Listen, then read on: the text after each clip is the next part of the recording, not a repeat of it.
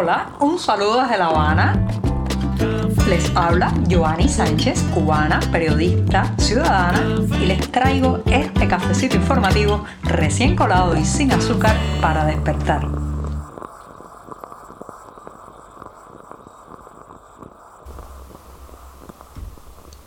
Programa de viernes, sí, la semana informativa se nos acaba hoy en este podcast, una jornada que además ha amanecido muy cálida, con sol, muy pocas nubes aquí en la capital cubana. Comenzaré hablando de las reacciones, incluso de las reacciones de un vocero oficialista sobre las condenas contra los manifestantes del pasado 11 de julio. Pero antes de decirles los titulares voy a pasar a servirme este cafecito informativo que escucharon que estaba colando la cafetera al inicio y ahora les voy a comentar los temas principales de hoy. Les decía que iba a empezar hablando de un vocero oficial. Sí, Silvio Rodríguez está en contra de las condenas a los manifestantes del 11 de julio y ya les diré las opiniones que ha escrito este cantautor. En un segundo momento, una avería que las autoridades llaman imprevista apaga la mayor termoeléctrica de Cuba. Así que ya saben, vienen más cortes eléctricos, muchos más apagones. Eh, mientras tanto, el futuro luminoso, aquello que nos enseñaban cuando éramos niños que íbamos a habitar, es una cafetería privada de La Habana. Y por último, recordarles que el próximo miércoles la poeta cubana Catherine Bisquet presenta su libro de poesías en Barcelona, España. Dicho esto, presentado los titulares, servido el café el viernes, el viernes ya está a punto de comenzar.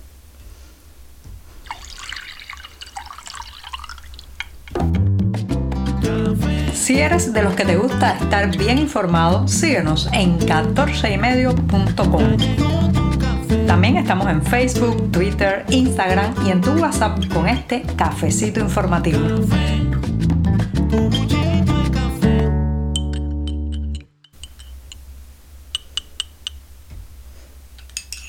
Cafecito de viernes con sabor a despedida y en este caso más aún porque les anuncio que el próximo lunes no habrá no habrá podcast porque tengo que ocuparme de algunos asuntos personales, así que la pausa será sábado, domingo y lunes y nos volveremos a encontrar el próximo martes. Así que ahora me voy a dar este sorbito, el primero del día y el último de la semana.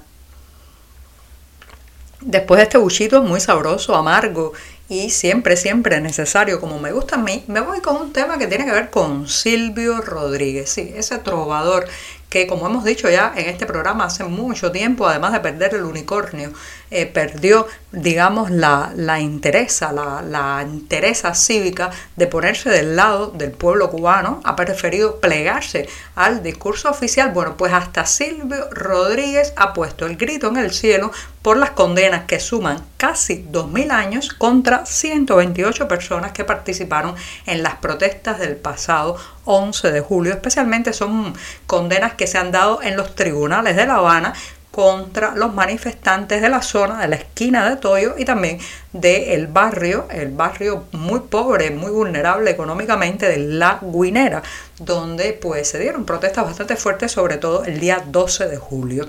Lo cierto es que ahora eh, Silvio Rodríguez ha dicho que, bueno, pues le parecen excesivas que si se cometieron actos de violencia de que se les acusa, de acuerdo en que sean juzgados, dice Rodríguez, y que se les apliquen las penas correspondientes. Pero que yo sepa, no mataron a nadie. Condenas de 15, 20 y 30 años por desórdenes públicos se cuestiona.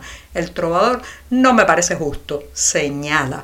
Bueno, pues a Silvio Rodríguez no le parecen justas las condenas, ni siquiera a él, que ha sido un frecuente apoyador de cuanto desmán y de cuanta represión ha ejecutado el régimen cubano, bueno, pues ya esto es muy sintomático y está apuntando a el malestar. Imagínense si un vocero oficial muestra esta inconformidad que queda para los familiares de estos jóvenes, algunos de los cuales han sido condenados apenas de hasta 30 años en la cárcel, que ven destruidas sus vidas, separadas sus familias, simplemente por el ejercicio cívico de la protesta en las calles. Fíjense ustedes cómo está el nivel de opinión popular que ya hasta Silvio Rodríguez se está quejando. Pero también hay que añadir que asegura el cantautor que con esto, eh, con estas condenas, los enemigos de Cuba están haciendo zafra. No les permitamos, siendo transparentes y rectificando lo que haya que rectificar. Llama así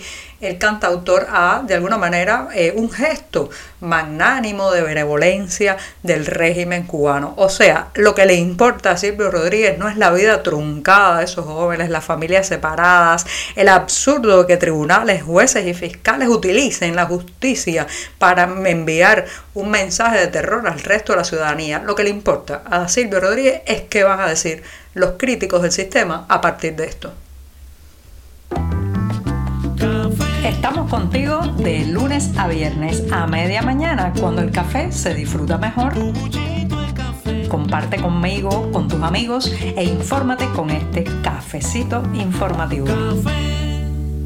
Recuerdo cuando era niña que se repetía mucho una frase en los discursos, en las consignas y también en la prensa oficial y era aquella que mencionaba el mañana y el porvenir como el futuro luminoso. Sí, futuro luminoso, así nos hicieron creer que iban a ser los años en que seríamos adultos en esta isla, en un sistema de igualdad, justicia, abundancia, prosperidad y mucha eficiencia. La realidad, ya saben, se torció en el camino de aquel futuro luminoso no queda nada. Pero lo cierto es que un trabajador privado, o sea, un mm, propietario de una pequeña cafetería privada en eh, la zona de Marianao, en La Habana, ha tomado la frase futuro luminoso para darle nombre a su pequeño negocio. Claro está que esto está lleno de eh, ironía, de sarcasmo, utilizar aquella imagen de lo que nos iba a tocar si seguíamos construyendo el socialismo y si finalmente la, abundancia, los bienes y servicios corrían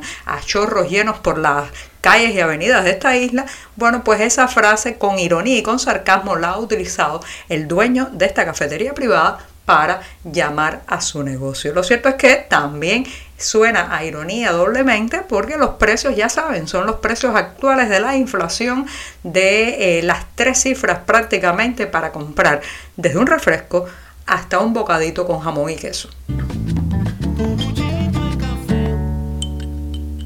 En los últimos días las temperaturas han aumentado bastante, con esto pues se necesita más encender los ventiladores, los aparatos de aire acondicionado y también eh, refrigerar mejor los alimentos. Y todo eso, señoras y señores, depende del suministro eléctrico, pero hay malísimas noticias. La central termoeléctrica Antonio Guiteras de Matanzas, la mayor de Cuba, vuelve a estar parada, así como lo escuchan. Una avería que las autoridades llaman imprevista y que se produjo este jueves mantendrá fuera del sistema eléctrico nacional a eh, la planta, la mayor planta generadora, durante cinco o seis días, dicen las autoridades, pero podría ser muchas más jornadas las que esté parada la termoeléctrica Antonio Guiteras.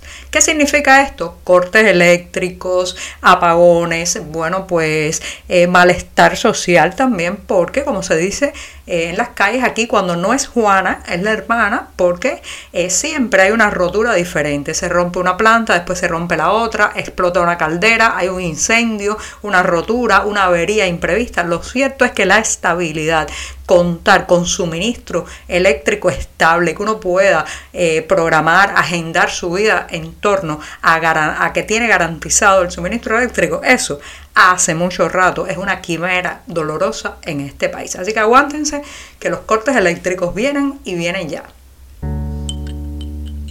Y me despido de este programa de viernes y de la semana informativa recordándoles que el próximo 23 de marzo, que cae miércoles, se presenta en Barcelona, en la librería Lata Peinada, el libro de poesías de la poeta Catherine Bisquet, bajo el título Uranio empobrecido. Se trata de un volumen que incluye además las ilustraciones de 16 artistas cubanos independientes, entre los que está Camila Lobón, Julio Llopis Casal, Hamlet La Bastida y Luis Manuel Otero Alcántara. La presentación será a las 6 y 30 de la tarde, hora de Barcelona. Y con esto sí me despido y además les recuerdo que el próximo lunes no habrá programa, así que hasta el próximo martes. Muchas gracias. Síguenos en 14medio.com. También estamos en Facebook, Twitter, Instagram y en tu WhatsApp.